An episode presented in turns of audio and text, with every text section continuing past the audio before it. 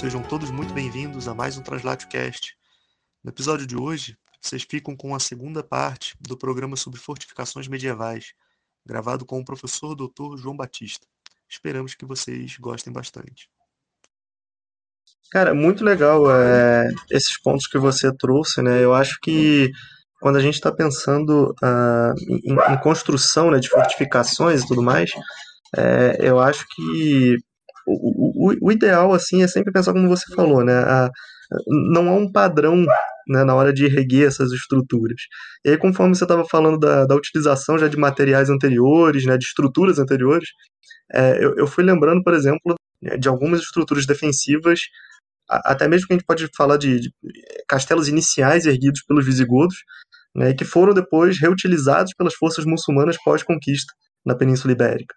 Né? E aí eu acho que é, isso evidencia bem a, a, utilização, que é uma utilização até que vai para além da cultura local, né? porque a gente está falando de uma cultura que vem de uma outra espacialidade, né? de uma outra região, e que ainda assim se apropria uh, da cultura a, até então predominante. Né? E eu acho que isso articula bem com quando a gente está comentando também uh, acerca do que é propriamente a relação da história. Né? A gente geralmente compreende como a relação dos homens no tempo, né, o estudo das relações dos homens no, no, tempo. Mas acho que é importante também a gente sempre levar em conta a questão da espacialidade. Né? Me parece que a gente estuda as relações dos seres humanos, né, de homens e mulheres, no tempo e no espaço. Né? E aí eu acho que quando você falou da, da, da, da utilização né, de determinados locais específicos, as condições ambientais, né, o, determinados é, locais da paisagem, né, eles serem importantes, acho que isso reflete bastante né, a, a, importância de se considerar também o meio ambiente em relação ao estudo da história. Né? E aí eu acho que é, um, um, ponto que agora eu queria direcionar, inclusive, para a nossa próxima pergunta, né, ele vai muito em relação à questão dos objetivos, que você já chegou a, a esclarecer né, alguns, alguns pontos, mas eu acho que é importante é, a, a gente levar isso em consideração, principalmente porque agora na dissertação do mestrado eu trabalhei com algumas fortificações do leste europeu, né? E uh, algumas dessas construções, principalmente ali nas margens do rio Daugava, né, a gente encontrava uh, muitas fortificações que davam, uh, pelo menos segundo alguns arqueólogos, uma noção de mais uma proteção comercial, no sentido de controle da, do, do câmbio que era praticado por ali, do que propriamente uma estrutura defensiva no sentido militar. Ainda que essa função também né, permanecesse ali em voga. E aí, bem, o que eu assim, vou te perguntar nesse sentido, é, levando em consideração essas estruturas é, militares ou defensivas, né, que a gente está considerando aqui, e chamando elas de fortificações, é, tem como falar que os objetivos, de uma forma mais geral, eram os mesmos, né, ou seja, de estruturas que já tinham sido erguidas é, ou que foram erguidas posteriormente. E uma segunda pergunta é em relação a como que essas construções elas eram feitas como que era a mobilização dessa força de trabalho. Né? Ou seja, é, é, era algo espontâneo, era algo forçado, dependia do contexto. Como que isso mais ou menos funcionava? Primeiro, a função, é, isso é muito interessante, né? É, o castelo, ele é uma, é o que eu, e aí você falou uma coisa muito interessante. Ele primeiro é uma arquitetura simbólica. Às vezes a, a, a, a importância simbólica dele se sobrepõe ao que de fato ele se propunha fazer, porque alguns deles não conseguiam defender um território. Se chegasse um exército, né, é, em algumas dessas estruturas defensivas que você tem pela Europa, e aí você vai ver, pô, mas que castelinho mais furreca, pequenininho. É, é furreca, é pequenininho mesmo, porque assim, ele é muito mais um símbolo de poder, de status, de estar ali e falar assim, ó, tô aqui, esse território é meu, né, eu sou é, o senhor aqui desse, de, desse lugar, mas se chegasse um exército lá, o cara abria a porta e chamava para tomar um café. Quer dizer, tomar um café é sacanagem, mas enfim, tomar um vinho, né? Ele não tinha condição de se defender de um exército grande, de modo algum. Ele era muito mais ali um símbolo de status, né? De poder, de falar assim, ó, tô aqui, esse território, mas se chegasse um exército, ele abria as portas, não, vem aqui, vamos conversar, né? Senta aqui, vamos conversar um pouquinho. Porque ele sabia que não tinha como, como defender, não tinha como se defender, né? Então isso é, isso é uma coisa importante a gente entender.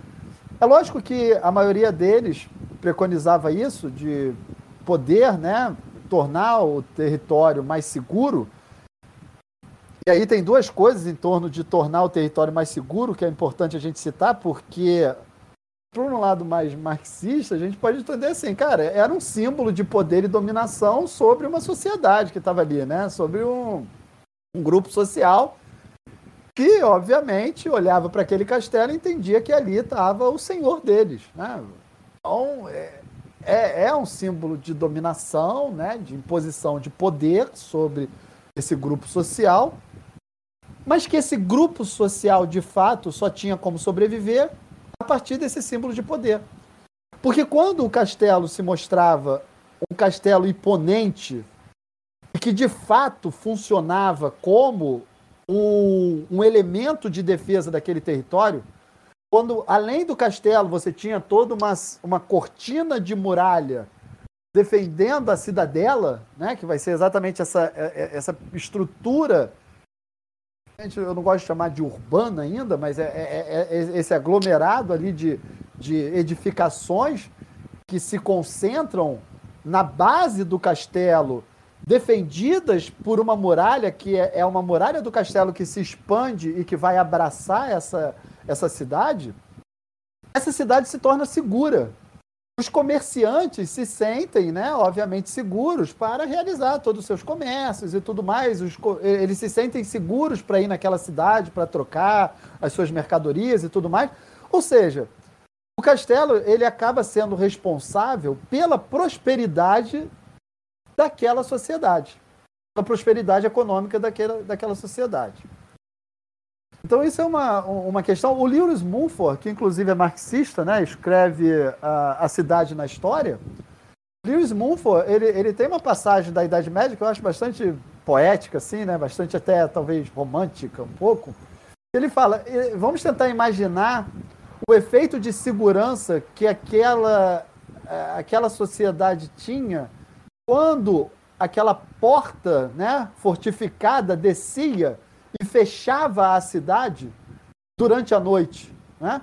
Você pensaria que você está com uma muralha, você tem uma porta, né? Aquela ponte elevadiça e tal, que subia e que fechava a cidade.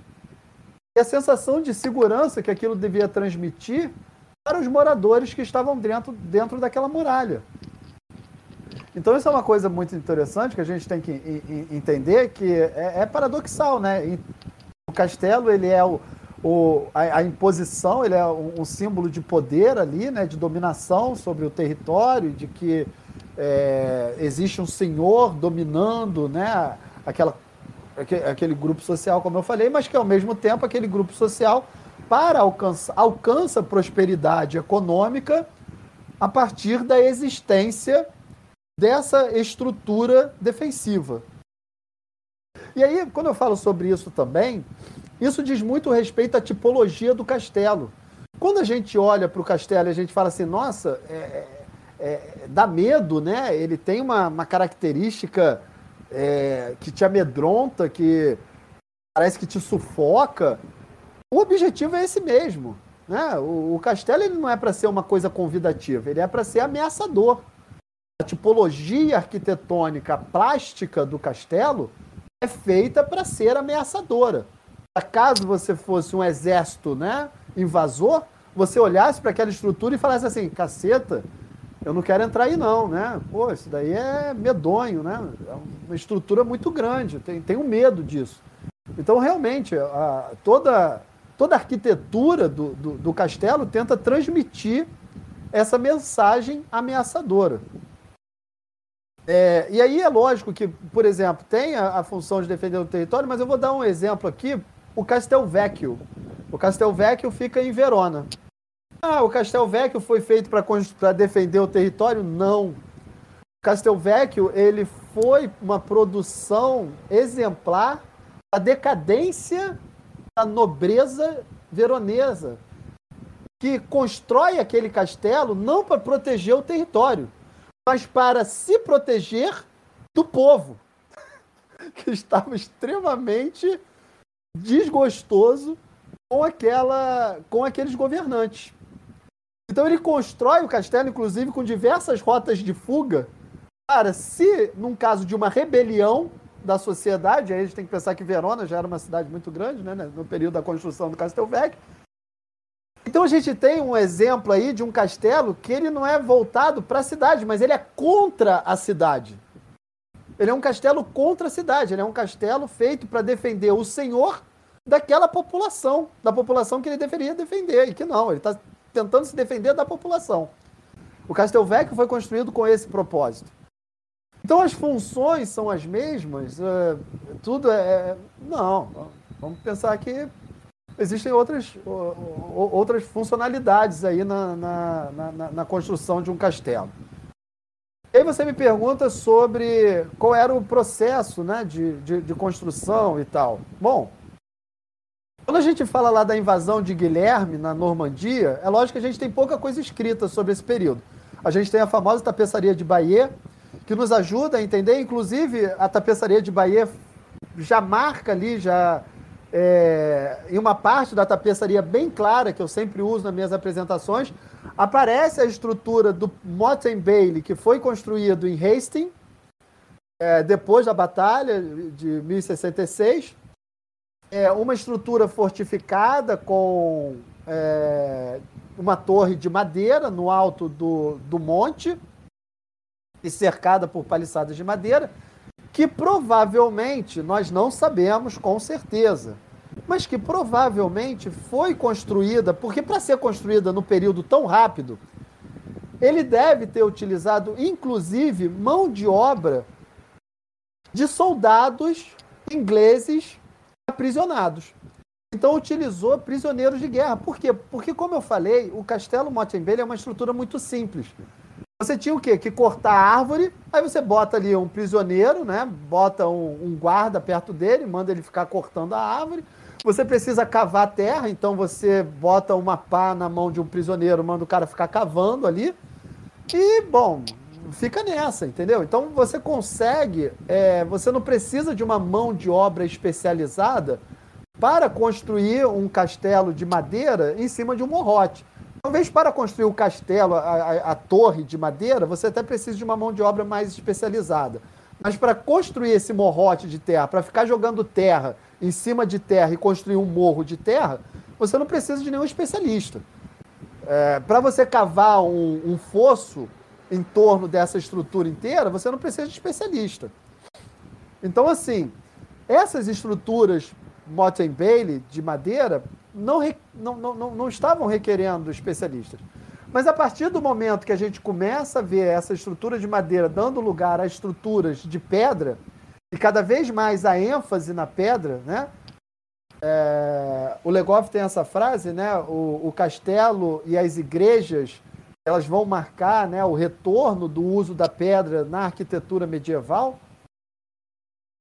Quando a, a, ênfase ela vai sendo cada vez maior na pedra, aí sim você precisa de especialistas, porque eu particularmente que tive essa experiência lá de talhar a pedra, né, de carregar essa pedra e assentar essa pedra numa parede de uma muralha, é, você entende que isso não é uma tarefa fácil.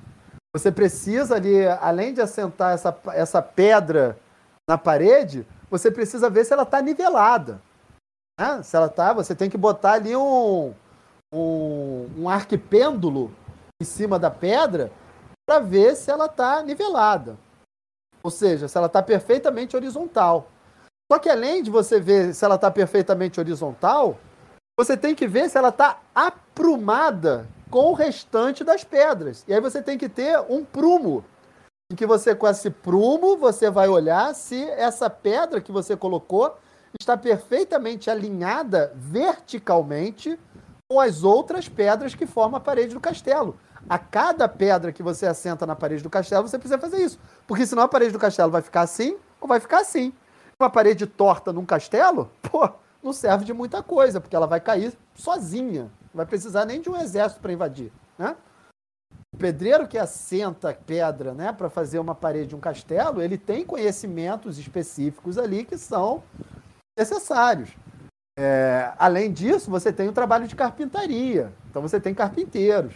Você tem para poder fazer uma estrutura de um telhado, para fazer até mesmo os andaimes esses trabalhadores precisam andar para erguer as muralhas do castelo.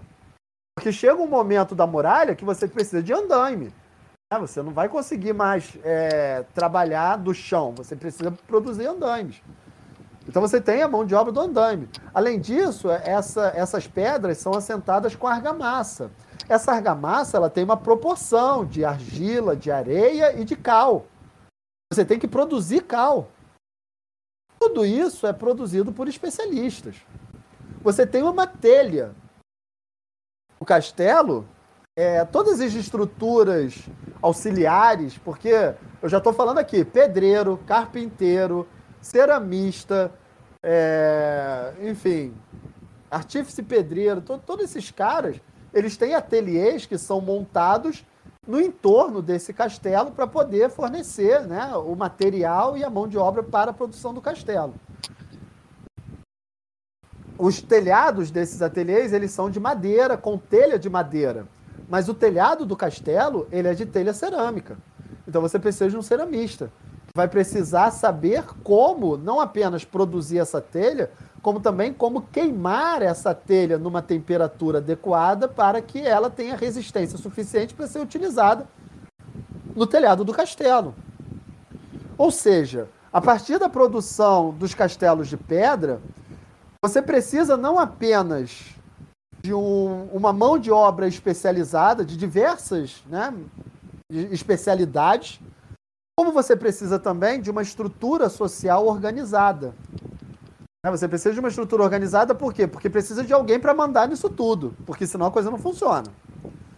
Precisa de alguém para mandar nisso tudo. Então você tem uma organização social muito mais sofisticada, organizada, para que todos esses especialistas possam funcionar e trabalhar ali para que essa construção do castelo aconteça e aconteça dentro de um prazo razoável. Também tem isso, né? Adianta o castelo ficar pronto daqui a 100 anos. Pessoas, ah, quanto tempo demorava? 100 anos? Não, lógico que não, cara. Se o castelo demorasse 100 anos, o senhor já morreu. Não serviu de nada aquele castelo para ele. lógico que não demorava 100 anos para fazer aquilo. Era uma estrutura que tinha que ser feita rapidamente. Né? Não, não podia ter tanto tempo assim. E aí é lógico, esse rapidamente que eu estou falando vai depender da quantidade de mão de obra, da expertise. E esses caras, eles iam migrando, o Caio é, os pedreiros, quando você pega a pedra de um castelo, tem ali normalmente três marcas na pedra, né? Uma marca que é a marca da pedreira, da onde aquela pedra veio, né? Dizendo assim, ó, essa pedra é boa porque ela veio da pedreira tal. Uma marca que é a marca do artífice pedreiro que talhou aquela pedra. Quanto mais paralelepípedica, né? quanto mais retangular, quanto mais perfeitos os ângulos retos dessa pedra fossem, melhor o pedreiro que talhou. Então o cara tem que assinar ali e falar, ó, eu sou um bom pedreiro, olha a pedra que eu talho. Minha pedra é perfeita. E uma terceira marca que algumas vezes acompanhava essa pedra, que era o local, uma indicação do local aonde ela ia ficar na muralha. Porque se fosse uma pedra muito específica, ela tem um local específico na muralha. Se fosse uma pedra só para completar a parede da muralha, beleza. Mas se fosse uma pedra, por exemplo, para uma parte da janela, uma parte da seteira, é uma pedra bastante específica, talhada de uma forma muito específica, que ela tem ali uma, uma marquinha dizendo: ó, essa pedra tem que entrar naquela parte ali. Na outra parte ela não vai encaixar. Então você tem essas marcas na pedra, entendeu? Que demonstram claramente como que era fruto de uma mão de obra extremamente especializada. Como que existe essa, essa especialização do trabalho ali para a construção de uma, de, de, de, uma estrutura como essa. E esses caras, obviamente, eles eram reconhecidos pelos seus trabalhos, eles eram requisitados em outras obras. Eles não trabalhavam apenas em castelos, eles trabalhavam em igrejas, né? trabalhavam em outras obras também eu fico é, imaginando justamente isso que você falou, né? Assim, de como que. É, às vezes a gente pensa nisso, né, em, erguer uma estrutura como essa, seja uma muralha, seja um castelo, enfim, é, que é basicamente você ir lá pegar a pedra e uma pedra aleatória de um lugar aleatório, simplesmente pegar e colocar no lugar. Né? E, porra, não tem nada a ver. Você tem aí todo um, um processo de escolha específica do material que vai ser utilizado, quem que vai fazer, é, como que vai se dar isso, e a depender do contexto, né? Acho que é, ficou bastante claro na sua fala isso, né? É, a depender do contexto, você tem é, todo, a, toda a utilização de uma força de trabalho distinta, é, que pode ser composta tanto de elementos da própria sociedade, como é, talvez os próprios prisioneiros de guerra, né, que você também mencionou. E, e, aí eu acho que isso fica bastante claro para a gente pensar também a respeito do impacto dessas estruturas. Né? E aí é, até te direcionando né, para essa próxima pergunta, é, é, justamente isso que eu fiquei assim mais curioso, né, em, em como que como que a gente pode classificar é, o impacto social dessas estruturas, né, de estruturas, seja ela muralha, seja ela forte, seja ela um castelo, é, como que a gente consegue perceber isso na sociedade propriamente dita? Porque é, e eu não estou nem dizendo aqui no sentido é, de construção de força de trabalho, único exclusivamente. Né? Eu penso numa, num conjunto geral de uma sociedade.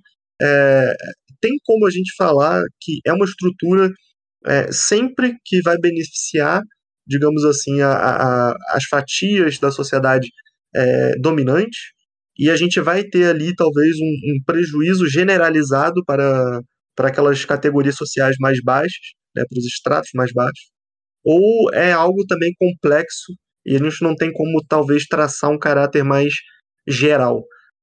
Enfim, é, é, tem como traçar um caráter mais geral do impacto social dessas estruturas, ou ainda assim, talvez o contexto se imponha de uma forma mais decisiva na hora de delimitar essa questão do impacto social.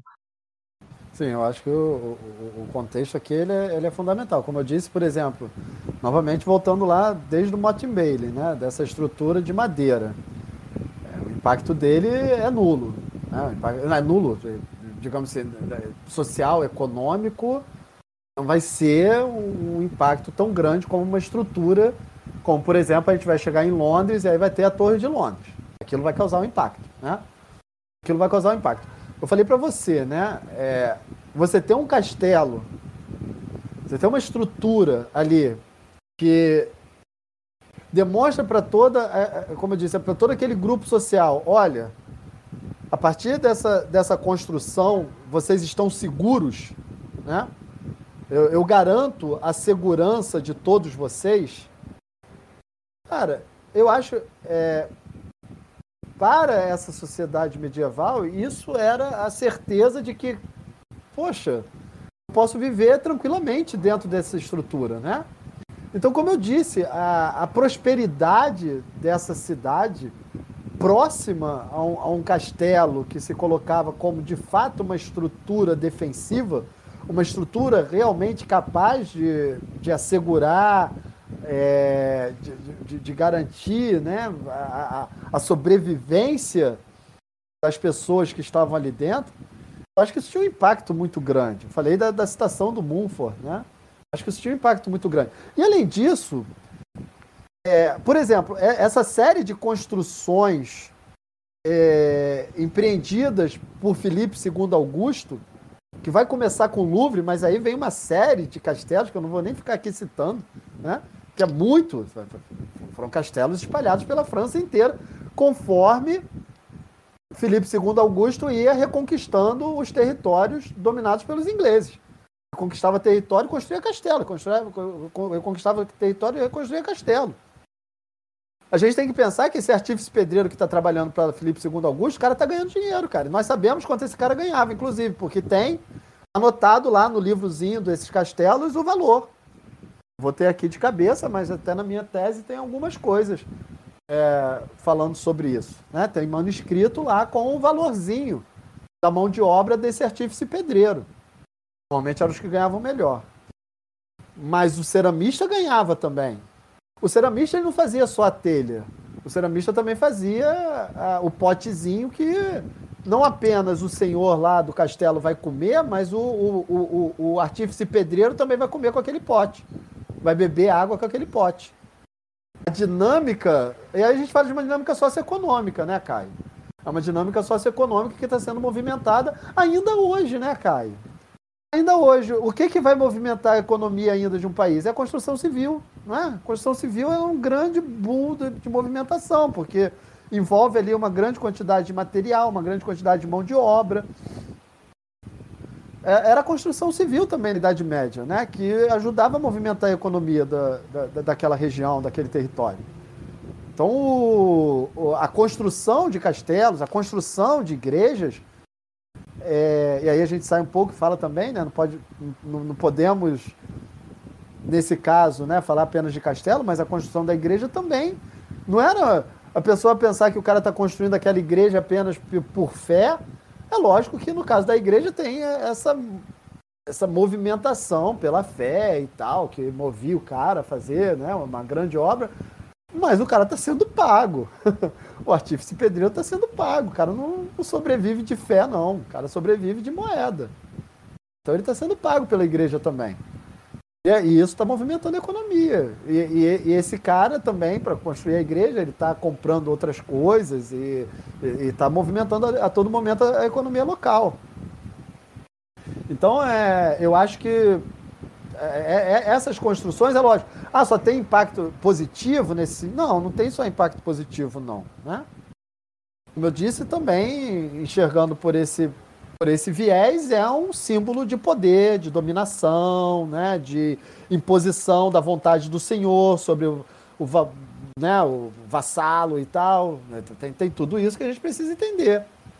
E tem esse caso também do Castelvecchio, que eu citei como exemplo, mas que é porque a história do Castelvecchio me marcou muito quando eu estive lá e, e, e ouvi essa história e, e, comprei os livros, né? E você começa a ler. Mas, obviamente, deve ter existido outros exemplos iguais, né? Em que o cara constrói aquilo ali para se defender da própria população que está extremamente desgostosa, que está extremamente insatisfeita com seu governante. Um castelo que ele é erguido contra a população e não a favor dela. E não tenha dúvida de que estruturas fortificadas na Europa durante períodos de revoltas e revoluções, também serviram né, contra a população. E isso é uma coisa, só citando, cara, você não perguntou sobre isso, mas é uma coisa que sempre me perguntam. O castelo é cheio de masmorra, de gente presa, pendurada, morta, não sei o quê. Não, cara. Castelo medieval era a casa de um senhor, né?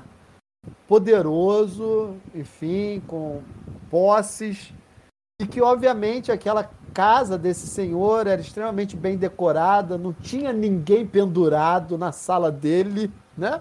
Havia até em alguns castelos, conforme os castelos vão ficando maiores, masmorras, haviam, elas ficavam no subsolo, lá embaixo, embaixo da cozinha. A estrutura de um castelo, quando a gente pega assim, um castelo de vários andares, embaixo você tem a dispensa, na dispensa, normalmente, quando uma parte era dispensa, uma parte era masmorra, lá embaixo, né, ainda normalmente na infraestrutura do castelo, no, praticamente no subsolo. Acima disso, você tem a cozinha. Acima da cozinha, você vai ter essa sala de jantar, de reuniões e tal. Onde, nesse mesmo andar, normalmente você tem também a capela. E no último andar, você normalmente tinha a, a, os quartos senhoriais que era o quarto da família. Né? Então, essa normalmente era a, divisão interna de um castelo. É lógico que, por exemplo, quarto senhorial e, e, sala de jantar poderiam mudar ali em cima, mas sempre nos últimos pavimentos. Vão estar sempre nos últimos pavimentos. Em alguns castelos menores, sala de jantar e quarto ficavam no mesmo pavimento também. Mas assim, a, a estrutura básica é essa, né? Dispensa, cozinha, salão e, e quarto. Isso era uma estrutura extremamente sofisticada, como eu disse, pintada, não sei o quê. O que acontece é que com o desenvolvimento da pólvora, a gente já falou sobre isso, os castelos eles não serviam mais para defesa do território. Esses castelos eles vão ter dois destinos apenas. Ou eles vão sofrer muitas modificações arquitetônicas e vão dar lugar ao palácio. Isso é outra coisa que as pessoas confundem muito, castelo com palácio. Por quê? Porque se você pega ali no Vale do Loire, ou Vale dos Reis, na França, você tem uma série de estruturas ali que eram castelos medievais e que, conforme foi chegando essa, essa característica da, da arquitetura italiana renascentista, que a gente não vai falar mais de um renascimento, mas de um maneirismo, mas enfim, esse apreço por uma arquitetura mais sofisticada vinda da Itália essas fachadas dos castelos franceses vão começar a ser modificados e vão virar palácios. Eu sempre cito o, o, o Chateau de Villandry, que tem um jardim maravilhoso como exemplo. Villandry, ele é bem emblemático, por quê? Porque Villandry, ele, ele, ele era um castelo que se transformou em palácio, mas ele preservou a torre do homenagem, ou seja, a torre principal, que era a torre de dormir, né? a torre de habitar a família. E aí você tem ali um, uma, uma estrutura com toda uma fachada palaciana, cheia de janelas, e do nada, na quina desse palácio, tem uma torre medieval com seteiras e uma meias e merlões na parte de cima, que não faz sentido nenhum. Mas faz sentido quando você entende que era uma estrutura, todo aquele, aquele todo o palácio de Vilandria era daquela forma, mas que foi sendo modificado posteriormente. Ou os castelos viraram palácios, ou eles foram transformados em prisões. E aí vem essa ideia de que ah, o castelo é cheio de masmorra, não sei o quê. Por quê? Porque o que, o que, virou a Torre de Londres durante o período Tudor, por exemplo? A Torre de Londres virou uma prisão. Porque aquela estrutura ela já não servia mais para defender o território e tampouco o Henrique VIII queria morar naquela, naquela jossa daquele castelo, né? Já tinha uma estrutura palaciana, já tinha toda essa, né, um, um pensamento arquitetônico muito mais sofisticado, não cabia mais viver em castelos medievais. O castelo vira uma cadeia.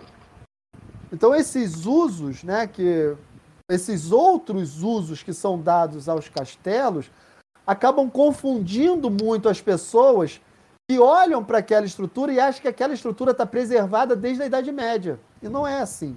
Né? A estrutura passou por muitas modificações ao longo da história, passou por diversos usos ao longo da história e que hoje guarda muito pouco do que era a funcionalidade e as características arquitetônicas, tipológicas da Idade Média. É, cara, muito assim, é, é muito interessante ver é, todas as utilizações os impactos é, causados por essas estruturas, né? Eu acho que a, a nossa conversa aqui conseguiu delimitar bem a, as diversas possibilidades né, de, de análise a respeito de fortificações, é, especialmente aqui na Idade Média, mas, é, como você bem mencionou, tem extensões para outras temporalidades, né, de, tanto da antiguidade até mesmo para o que a gente chama hoje de contemporaneidade. Né? Então, pô, João, queria te agradecer aí bastante por ter aceitado o convite, né, bater o papo aí com a gente sobre esse tema que está é, sempre né, na moda aí, vira e mexe ele aparece, e esclarecer um pouco mais para os nossos ouvintes, né, como que se constituíram, como que é, elas impactaram no período que a gente aqui tem um carinho especial, que é a Idade Média.